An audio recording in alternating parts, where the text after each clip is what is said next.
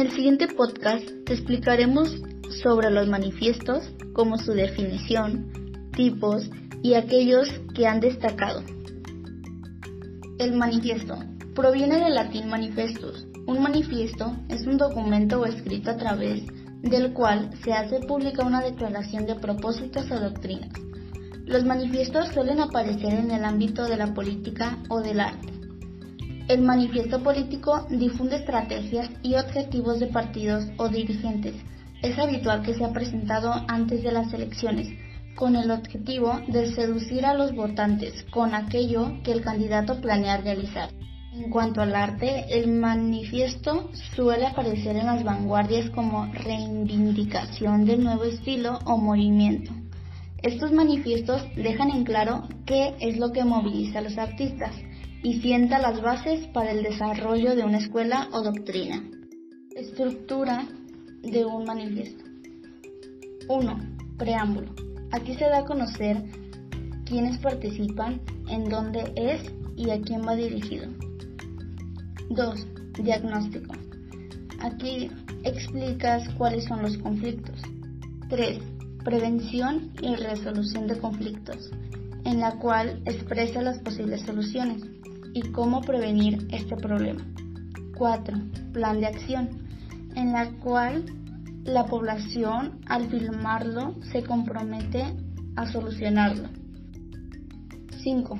Fundamentación Explicas aquí la importancia de lo planteado anteriormente. 6. Visión compartida, en la cual pones un ejemplo de cómo sería en realidad si se cumpliera o se solucionara este problema.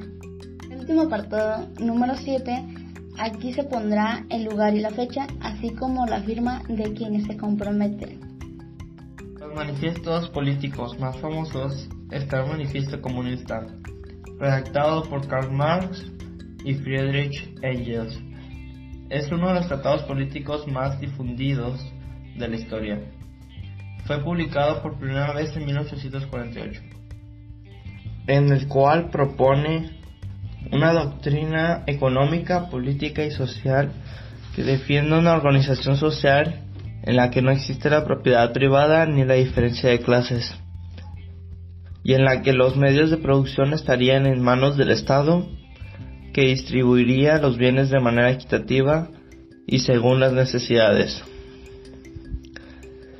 Entre los pros de este manifiesto está que todos los de producción son propiedad de los trabajadores, que no existen las clases sociales y que ningún trabajador tendría necesidades económicas ni financieras.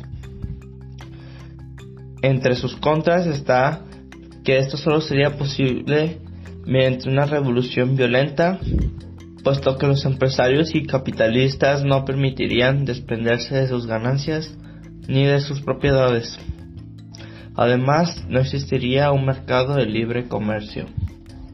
También está la Declaración de Independencia de los Estados Unidos, que se ha convertido en uno de los documentos más valiosos de la historia contemporánea y un gran avance ya que en ella se recogieron derechos fundamentales como la libertad.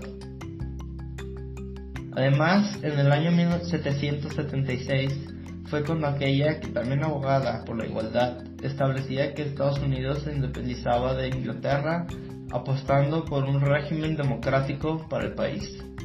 En cuanto al arte, puede ser un escrito que se publica, como el Manifiesto Futurista de Filippo Tommaso Marinet, 20 de febrero de 1909, Le Figaro, o el Manifiesto Neoplasticista de Piet Mondrian, en 1917, de Strauch. O puede ser una obra de arte que se considera que simboliza y resume lo que ese movimiento propone.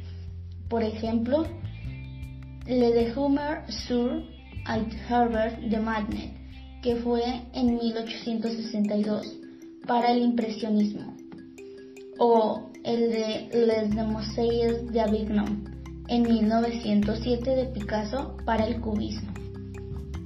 Espero en serio que les sirva la información